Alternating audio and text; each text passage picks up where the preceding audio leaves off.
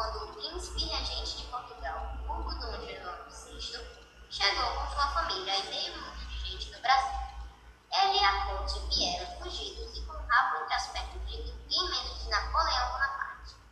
Como praticamente envolvendo o governo todinho foi transferido para as terras brasileiras, nada vem assim de graça, né? Então, ele montou logo uma encarrada de impostos para o pagar. Aí vem a pergunta, por que aconteceu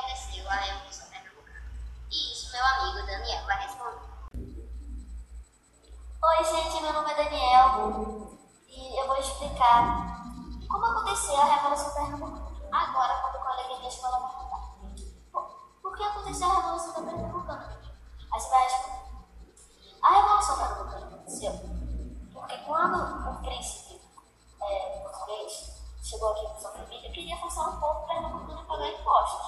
Porque ele queria viver na riqueza, com a realeza. Só que ele não perguntou para Dom João se o povo ia gostar, né? Aí começou a falar um lá, e ninguém gostou de pagar imposto.